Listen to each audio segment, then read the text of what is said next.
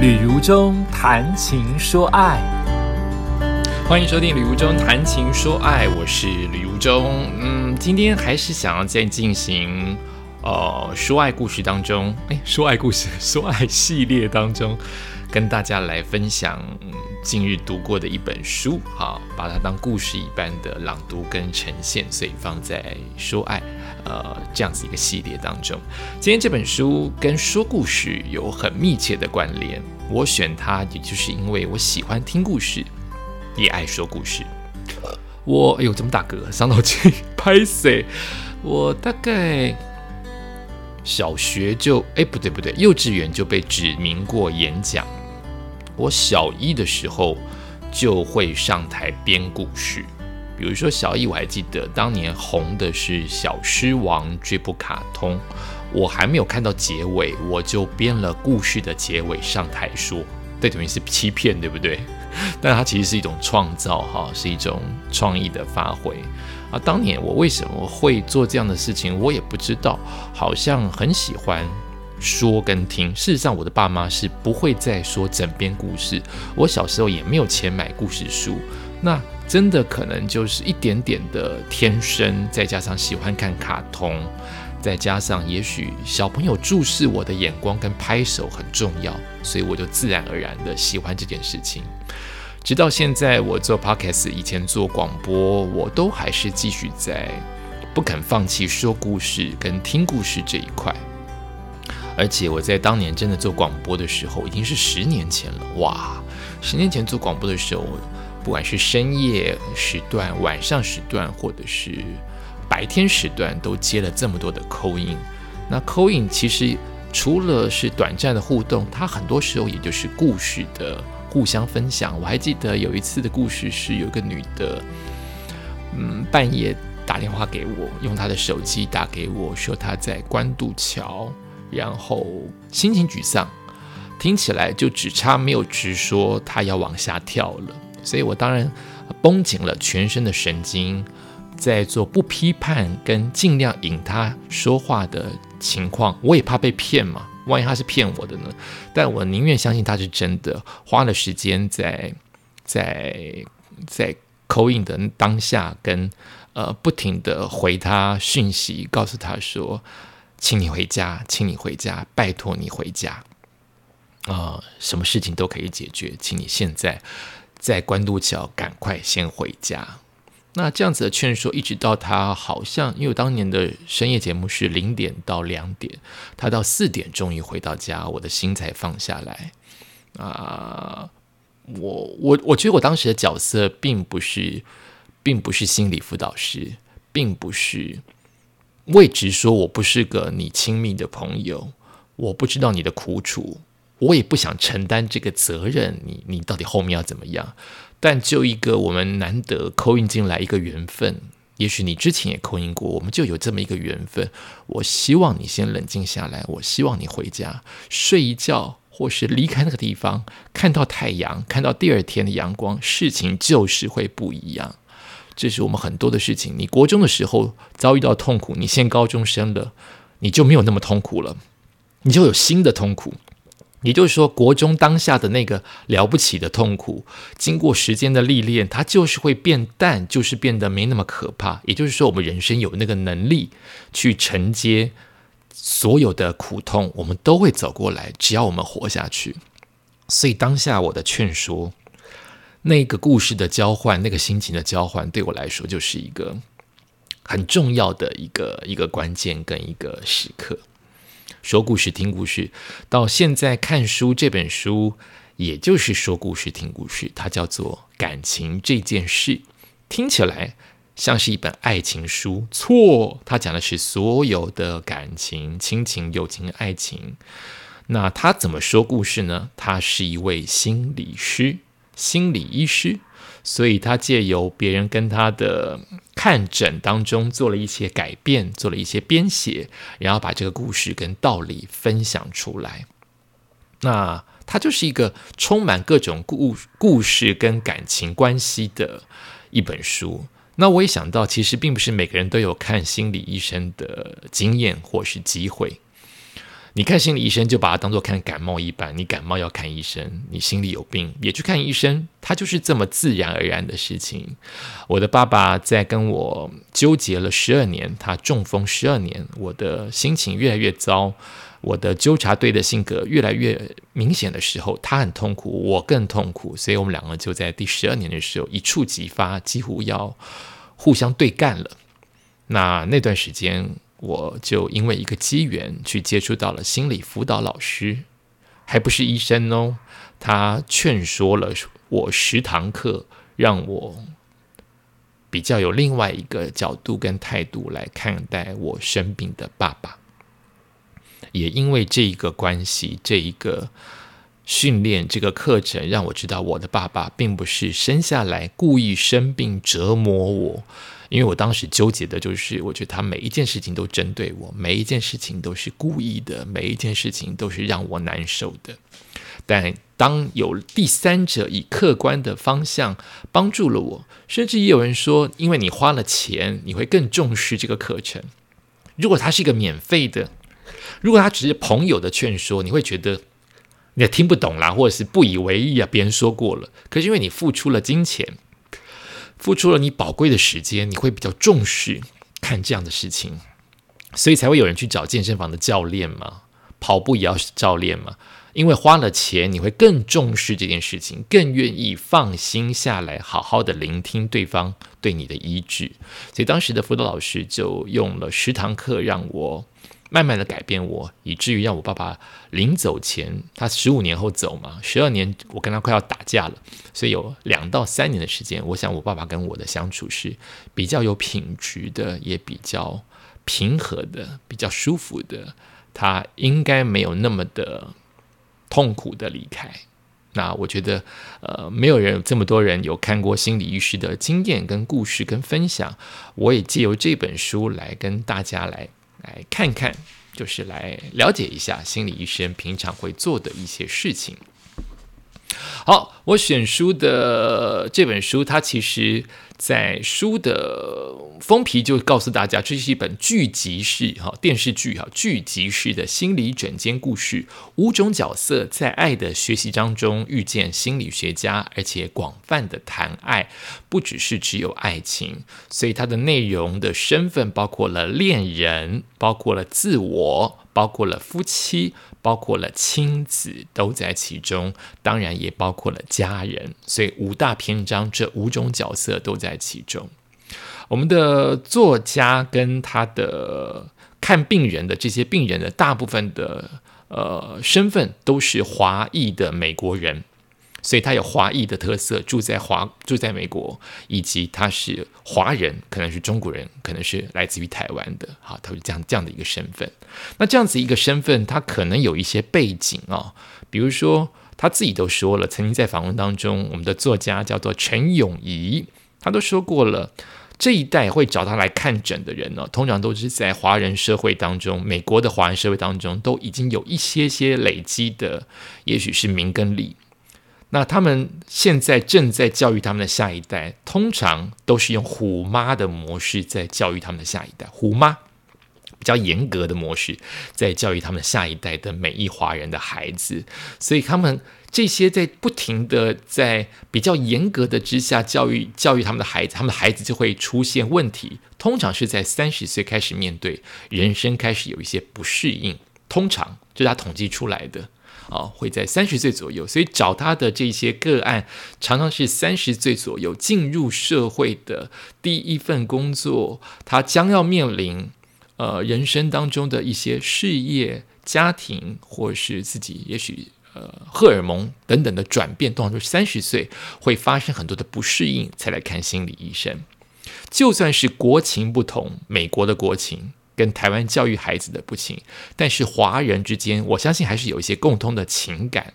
好比我们还是会教育礼义廉耻嘛，忠孝节义嘛，智仁勇嘛，这些东西，某种程度来说，就算是地域性不同，美国、台湾的不同，华人世界各个地方的不同，它都还是有共通的情感。所以这些案例，就我来看，还是有所共鸣。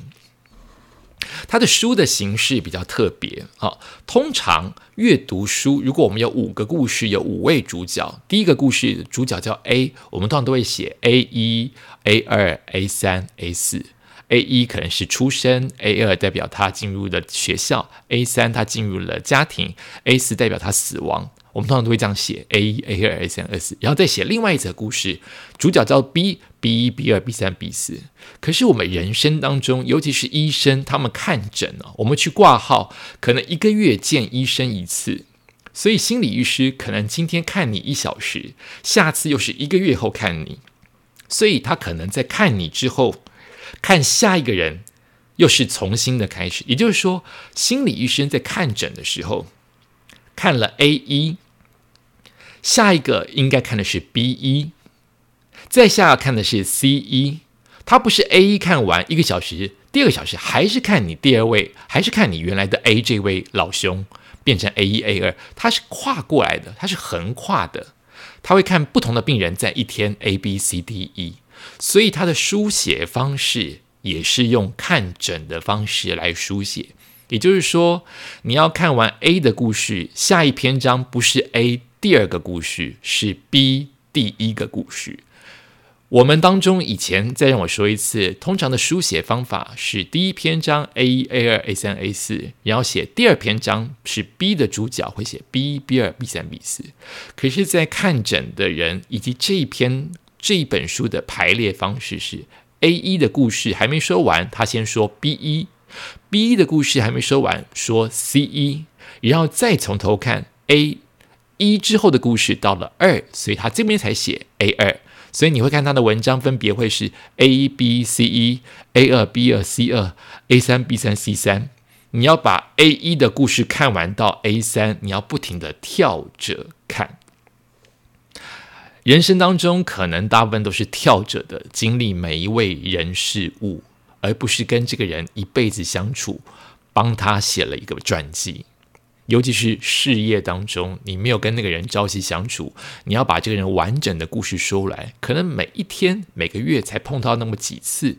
所以他的书写方式是跳跃着，你可以一页一页照他的书写方式读，你也可以想先知道 A 从头到尾发生什么事，你就从 A。跳到 A 二往下读，跳着读也可以，顺着读也可以，它有不同的阅读感受，这是这本书很奇特的编排方式。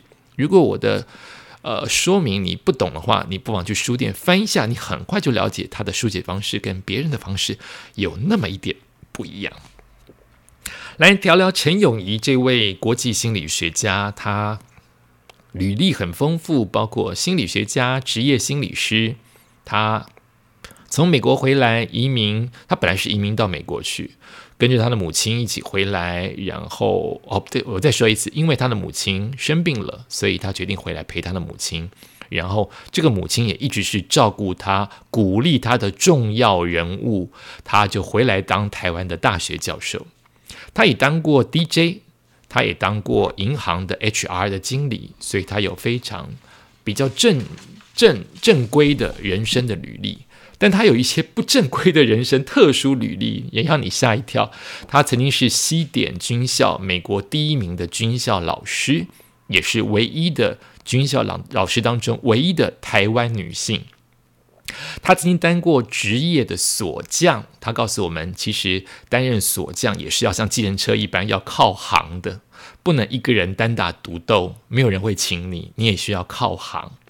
他当过 Uber 的驾驶，借由开车当计程车司机，了解人生的百态，他太有趣了。这个这个老师太太五花八门了。他当过急紧急的救护技术员。比如说，他看过到处喷血的病人如何解救。第一个该解救谁？第二个该解救谁？他得可能一次看到灾难现场，他像电影一般，他得去判断哪一些人只是哀哀叫，血流的不多，或哪一些人其实闷不吭声，但他快死了。他得在几秒当中迅速的判断、归类，予以不同的救援。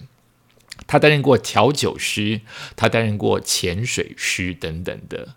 所以他有很丰富的人生经验。他的人格特质非常的开放，对事物有所好奇。他可以将理论跟实物可以做最佳的结合。我曾经看看过他的访问跟演讲，我归类出其中的两个小故事跟大家分享，聊聊这位作者陈永仪哦。他曾经有一个故事是说，他当时在做所谓的紧急救护架呃紧急的救护技术员。就是医生那样子的角色，在中央公园，在纽约的中央公园，他把车把那个那个救护车停在中央公园，算是一个站啊。他们在那边随时听到需要支援，那个车就会开出去。他就看到了一位流浪汉抱着身上抱着一个白白白泡泡很可爱的，但是痛苦的婴儿跑过来。流浪汉抱着一个看起来有问题的痛苦的婴儿跑过来，于是他就马上，这些人马上就先入为主的，应该说这些我们任何一个人看到一个流浪汉抱着一个跟他一点都不像干干净净的孩子，我们就认为流浪汉是不是抢劫了这个婴儿，偷抱了这个婴儿，还是要威胁我们什么？他也一样，他已经看过这么多人生百态，他当下也是先入为主，认为流浪汉要伤害这个婴儿，却没有想到这个流浪汉是因为这个小孩子噎到了，他可能在公园当中的一角，跟某一些居民已经习惯的面对面，居民也看过这个流浪汉，这个流浪汉也看过了这个小婴儿跟这些居民，发现小婴儿噎着了，哎，好像是噎着了，我有点记错吗？好像是噎着了。当家人们在公园束手无策的时候，眼看那个小婴儿噎着了，快要慢慢的死去，因为只是束手无策，没有救援，医生呃打一一九都来不及的，九一一都来不及的情况之下，这个流浪汉。也许他的某种部分有障碍，有有有肢体或智能的障碍，他只想到要帮助这个小婴儿，所以他一把抱进了小婴儿，冲到这个救护车来。因为他长期住在中央公园，他知道哪里有救护员，所以他抱着这个小婴儿，所以后面都是追着这个小婴儿的家长。这小婴儿的家长也吓到了，因为你要抢我的婴儿，却没有想到这个流浪汉知道哪里最快，但他没有办法形容，他只要一把抱住这小婴儿，来到这个救护车给陈永仪。说，请救他。所以这个故事就告诉我们说，如果我们有枪哈，有刀啊，可能我们一枪就把那个流浪汉毙命了，有没有可能？是真的有可能的，对不对？我们以为流浪汉要伤害小婴儿，却没有想到是小流浪汉要救援小婴儿。这件事情让陈友谊更谦卑。他说：“我们医护人员见过这么多世面，见过这么多灾难的人员，都可能判断错误，更何况是一般的百姓？更何况是一般百姓在紧急的时刻很容易误判。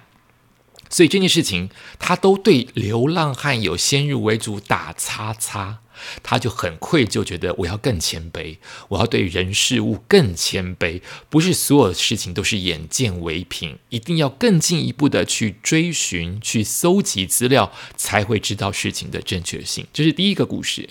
第二个故事，他以前担任过西点军校的老师，他曾经，他他他其实都知道西点军校是个非常严格跟服从的学校，也就是说，为了教出。正确观念以及服从的士兵，有时候方法是非常极限跟令人痛苦的。比如说，他看到这些孩子们，每一位都帅帅的、漂漂亮亮的、身材很好的、眼神都很无辜的，但是接到命令的时刻，能怎么样？就是执行，乖乖的遵守的时间之内执行。所以，有一次看到一个一个。我有点忘记啊，大概就是一个兵，一个兵他受伤了，鼻子受伤断掉了。按照来说，鼻子受伤断掉了，我们想象中的教育环境一定是赶快去找医官，或是赶快去外面求援。鼻子断掉了，血流如注，还得了啊？赶快救回来！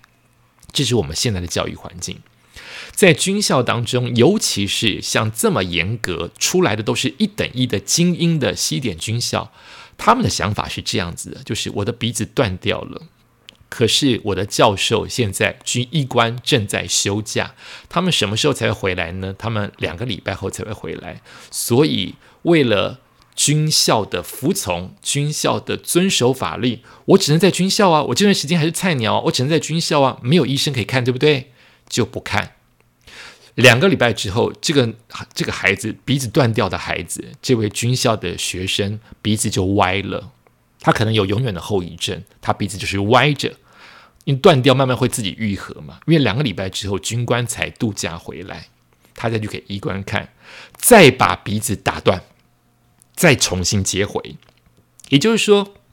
一般我们的逻辑，鼻子断掉了，应该赶快接回来。他们不是因为军令如山，现在没有医官，你也不能出去，所以鼻子只好自己愈合，它歪掉的愈合。你要怎么把它接回来呢？医官回来了，再把鼻子打断一次，用他的方法，用他的技术把它破坏之后，再把它接回来。所以这个孩子要痛苦两次，服从。只能服从这件事情，就让我们的陈永仪当下就学习了军校的环境跟外面的环境有这么的不一样，但他们终究都是孩子。我如何在这群军校的孩子当中启发他们正确的思想？启发他们在局限的框框当中能够发挥自己的才华跟实力，这是陈永仪不停在西点军校当中在努力的事情。所以他后来获奖了，他在西点军校获奖，获得人生导师这个奖项，所有的孩子都很爱他，因为从很多的事件当中看得出来陈永仪的心心理的开放程度，对于事情的好奇，以及对于对于人性的喜欢跟友善。好，这是两个我曾经在他的演讲跟访问当中听到的故事。由于时间关系，我们从这四个角色啊，对不起，五个角色来谈谈其中的一两篇故事就好了。恋人角色、自我角色、夫妻角色，还有我们亲子角色、家人角色这五个篇章，你可以跳着读，也可以顺着读。我来读其中的第一个篇章，叫做恋人角色。我爱你，你也爱我，为什么我们不能放下束缚，好好在一起呢？是这一个恋人角色他提供的案例跟故事。这个故事是这样子的：有一个男的非常的聪明，白马王子，你看了就会爱上他的这样子好条件的男人。他和一个女人，这个女人年纪大他一点，像是姐弟恋，一见钟情，他们两个深深的爱着对方。但故事不是这样子这么顺利的。这个女的有家庭，也就是这个男的是小王。女跟她的老公啊，这个她深爱的这个姐姐啊，这个女人呢，跟她老公已经没有爱情了，多年来无爱，几乎没有碰到对方，无爱了。但是为了亲子，就是为了他们的孩子，为了公婆，为了华人的礼数，她不离婚。女的不离婚，男的爱上她，她很痛苦，她永远都不懂。女的也承认我爱你，我真的爱你这个年轻男，我爱你这个弟弟，我是真的爱，没有任何的杂质，我爱你，但我不离婚，因为不离婚，我们别在一起吧。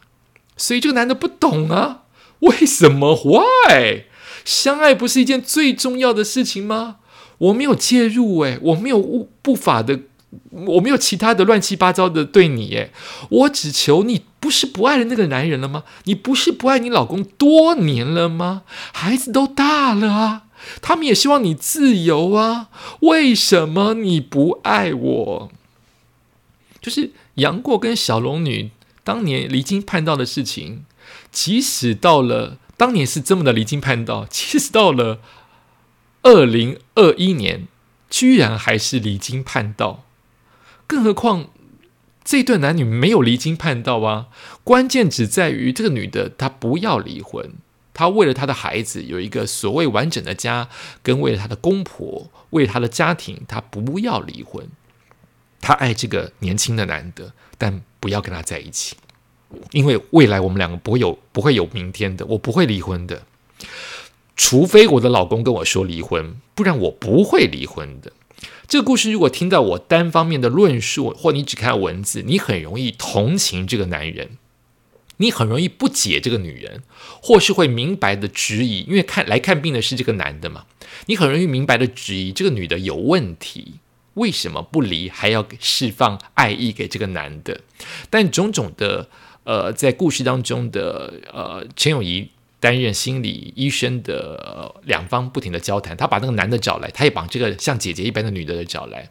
他发现一个最重要的事情，就是每个人都有他自己的人生跟背景，你不能只以你单纯的你自己的想象来来想象这个人的未来。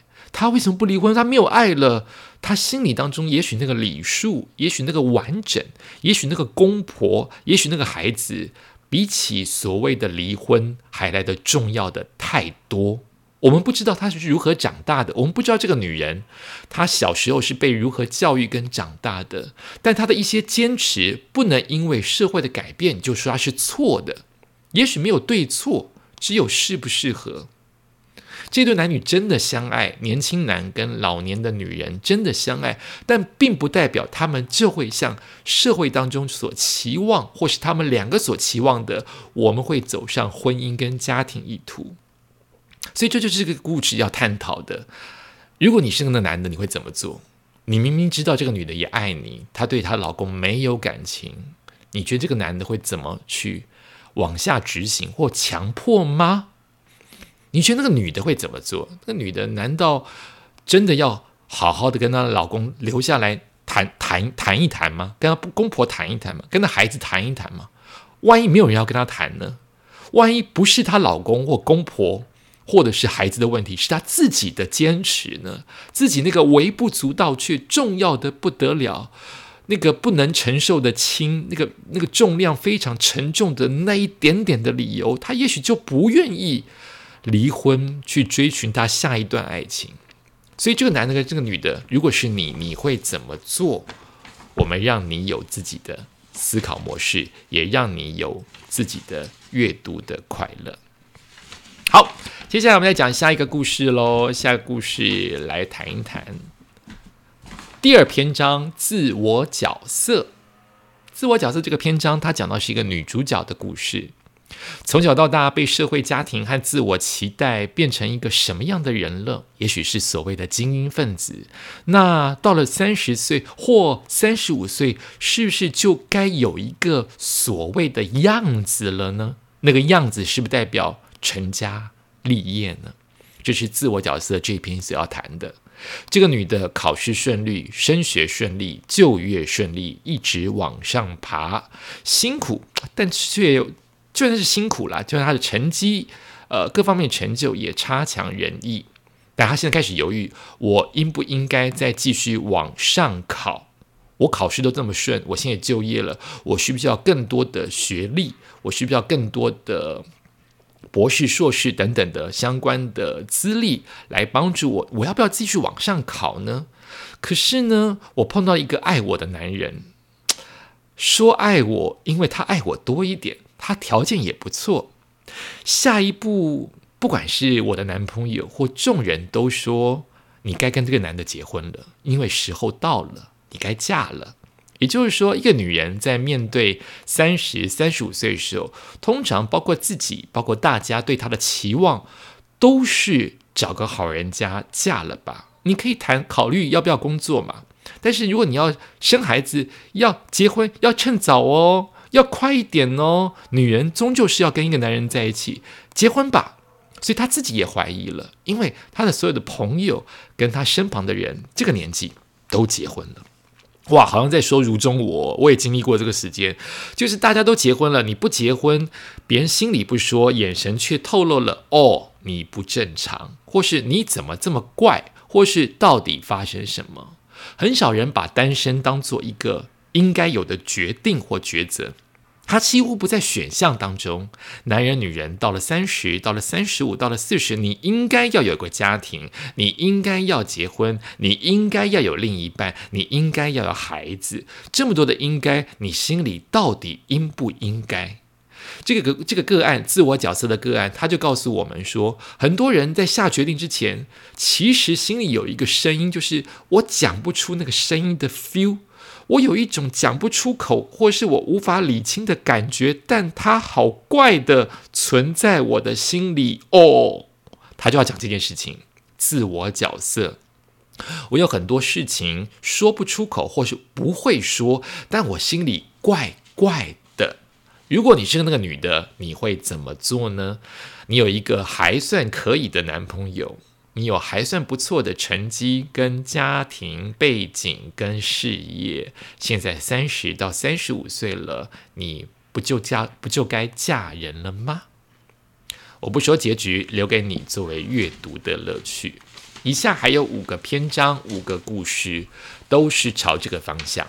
哎，今天跟以前的导读有一点点不一样，对不对？因为今天到现在为止，我都还没有读故事的文章的文字当我我都还没有朗读作者本身所书写的文字，那就在结尾来朗读其中一小段喽。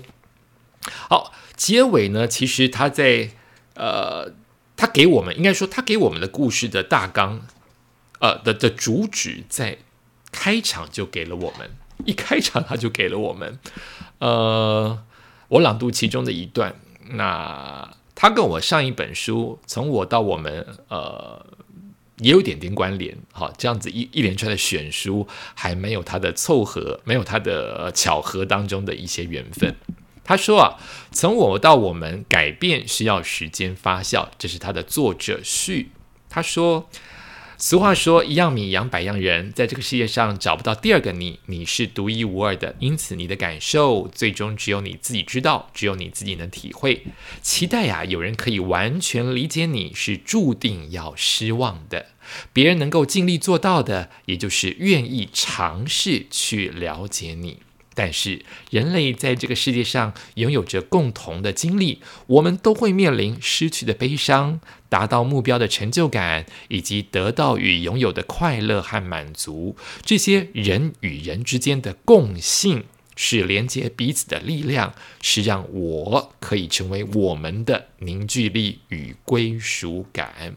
以下是我要说的，我延续作者写的作者序这段话，我也要告诉各位，一本书啊，不可能改变我们的人生，它可能会些许的影响，但很难到大翻盘，让你的人生有所改变。一本书不会让你的人生马上就顺遂或柳暗花明，但也许故事，也许如中的朗读，也许如中的 podcast，给你种下了一颗种子。这个种子叫做改变的希望，改变的可能。我们的人生，我们的生活，就有了新的可能。感谢你收听今天的礼物中谈情说爱，我们就下次再见喽。